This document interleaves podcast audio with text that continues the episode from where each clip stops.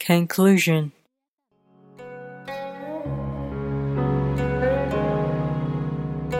I've said so much until now. At this moment, we're waiting for the big melon we grew. I have to tell readers that while using thick black theory, we have to put some more cover over it. We cannot show it directly.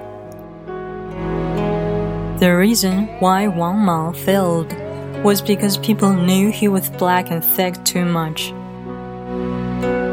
If he didn't show too much, I'm afraid he would still be eating cold pork in Confucius's temple. Han Feizi said, Tell people that you dislike it, but use it behind their back. This is a necessary way too.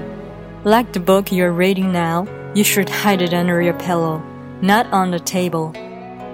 And if somebody asks if you know Li Zongwu, you should say seriously, that guy was the most terrible person. He was talking about thick and black. I shouldn't have known him. But you should treat Li Zongwu as a master who enlightens your way to success. I believe you will have a wonderful career in front of you, and you will be eating cold pork in Confucius's temple. And every time when I hear somebody criticizing me, I'll be glad and say, My idea is on the road.